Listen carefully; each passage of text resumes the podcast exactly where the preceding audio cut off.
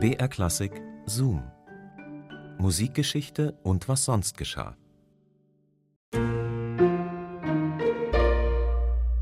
Gäbe es eine Top 10 der Klassik? Dieses Werk hier, das wäre auf jeden Fall ein heißer Anwärter. Die vier Jahreszeiten von, klar, Antonio Vivaldi. Eines der Aushängeschilder der italienischen Musikwelt. Aber wusstet ihr auch, dass Vivaldi der rote Priester genannt wurde?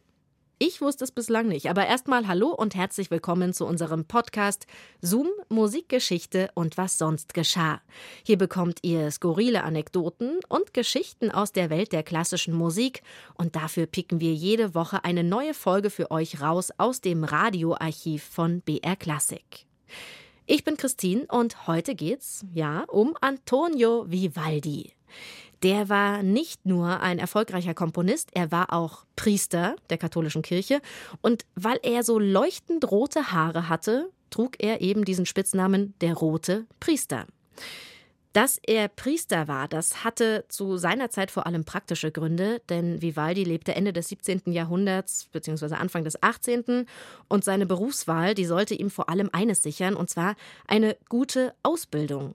Stattdessen führte diese Ausbildung Vivaldi aber in eine Welt voller Konflikte und Schwierigkeiten, und davon erzählen wir euch jetzt. Viel Spaß beim Hören.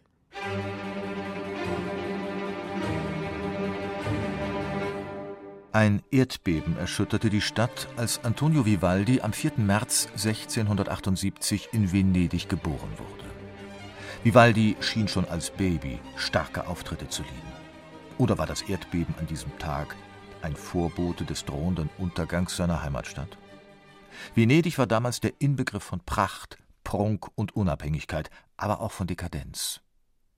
Der Chronist Pompeo Molmenti der Aufwand und die Eitelkeit übersteigen gegenwärtig alle Grenzen. Aus Stolz wurde Frechheit, aus Patriziern Verbrecher. Hinter den prunkvollen Fassaden der Palazzi gibt man sich hemmungslosen Ausschweifungen hin, an denen oft auch der Klerus beteiligt ist. Die Kirche und der Klerus sollten in Vivaldis Leben bald eine bedeutende Rolle spielen. Sein Vater war ein angesehener Musiker, hatte aber nie genug Geld, da er eine Großfamilie mit neun Kindern zu ernähren hatte. Seinem ältesten Sohn Antonio brachte er selbst das Violinspiel bei. Der spielte bald so gut, dass ihn sein Vater weiter fördern wollte. Deshalb gab er ihn in die Obhut der Kirche. Ein cleverer Schachzug für die damalige Zeit. Das Amt eines Priesters war in dem Kleinstaat Venedig die beste Voraussetzung für eine brillante Karriere. Der Kapellmeister in San Marco war ein Priester. Gefeierte Dirigenten der großen Orchester, ob im Theater, an der Oper oder auf den Konzertbühnen, waren fast alle Priester. Antonio war 14, als er zu Beginn seiner Lehrzeit die Tonsur erhielt, diese kreisrund geschorene Stelle auf dem Kopf als Zeichen seines neuen Standes. Schade um die schönen rotblonden Locken, die dabei herabfielen. Antonio hatte, wie sein Vater, rote Haare, relativ ungewöhnlich für Italiener und so nannte man Antonio Vivaldi Zeit seines Lebens nur Il Prete Rosso, der rote Priester. Trotz kirchlicher Lehrstelle blieb Vivaldi genügend Zeit, weiterhin Musik zu machen. Eher nebenbei durchlief er die Stationen seiner Priesterausbildung. Antonio wurde zunächst Lektor, Exorzist, Subdiakon, Diakon, bis er mit 25 endlich oder leider die Priesterweihe erhielt. Nun gehörte zu seinen Pflichten, täglich die Messe zu lesen. Eine Aufgabe, die Antonio nicht besonders liebte, störte sie ihn doch meist mitten beim Komponieren. Und so passierte es eben immer wieder. Antonio steht am Altar und zelebriert die Messe. Plötzlich hört er in sich eine kleine Melodie aufsteigen.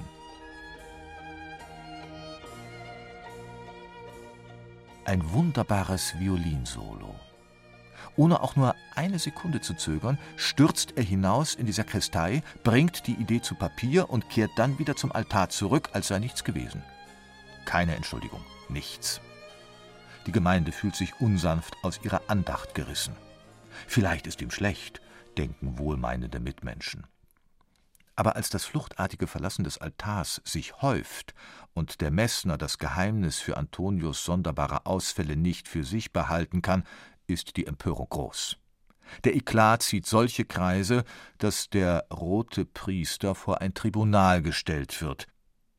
Zum Glück für Antonio hat sich seine Virtuosität als Geiger herumgesprochen. Die Herren der Inquisition erkennen in ihm Genie, wahnsinniges Genie, und fällen ein gnädiges Urteil.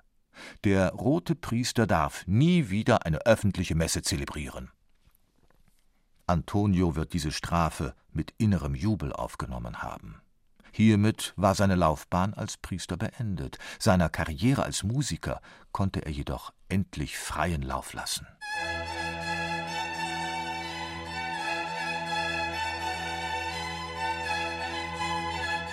Vivaldi machte Karriere und war bald aus Venedigs Musikwelt nicht mehr wegzudenken. Ein ganz und gar diesseitiger Künstler mit allem, was dazugehörte. Auch mit einer Frau an seiner Seite. Sehr zum Ärger des Vatikans. Denn Vivaldi war zwar als Priester vom Halten der Messen freigestellt, aber im Dienste der Kirche stand er bis zum Ende seiner Tage, und dieser aufreibende Spagat zwischen Künstlerleben und Priesterstand sollte ihm letztlich zum Verhängnis werden. Vivaldi war 60, als sich der Vatikan endlich an ihm rächen konnte. In Ferrara, leichtsinnigerweise ein italienischer Ort außerhalb Venedigs, wollte Vivaldi eine seiner Opern aufführen. Dazu hatte er sich mit seinem ganzen Vermögen engagiert. Doch der Erzbischof von Ferrara verbot ihm die Aufführung, weil Vivaldi keine Messe lese und wegen seiner langjährigen Freundschaft zu der Primadonna Anna Giraud. Vivaldi war finanziell ruiniert. Es war die Zeit, in der Vivaldi Stern ohnehin am Sinken war und die Gunst des Publikums neuen Komponisten und Klängen galt. Venedig selbst war ins Wanken geraten, steckte in einer tiefen Wirtschaftskrise. So trat Vivaldi die Flucht nach vorne an, verließ seine Vaterstadt, ein sinkendes Schiff, und starb ein Jahr später verarmt in Wien. Still und ganz ohne Erdbeben, mit einem Rosenkranz in der Hand, in den Armen seiner Geliebten. Die Priesterkarriere des Komponisten Antonio Vivaldi. Das war ein Zoom von Monika Muschler.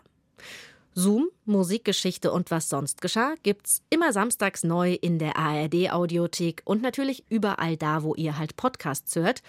Und wenn ihr keine Folge mehr verpassen wollt, dann abonniert diesen Podcast doch einfach.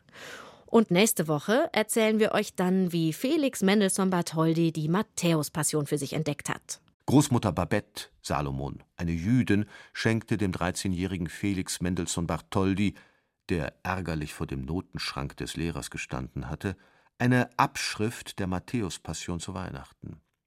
Er zeigte Besuchern mit ehrfurchtsvoll verklärtem Gesicht die musterhafte Abschrift des heiligen Meisterwerkes, das nun zu seinem Lieblingsstudium diente. Wir hören uns wieder. Bis dahin macht's gut. Eure Christine. BR Klassik präsentiert Kosmos Musik mit Susanna Randall.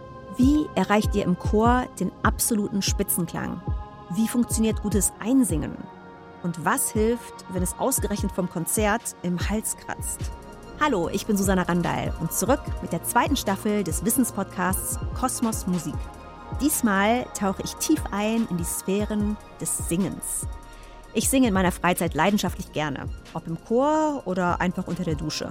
Und als Wissenschaftlerin möchte ich verstehen, wie unsere Stimme eigentlich funktioniert, wie sie den Klang im Chor beeinflusst, aber auch, wie die Corona-Pandemie unser Verhältnis zum Singen verändert hat.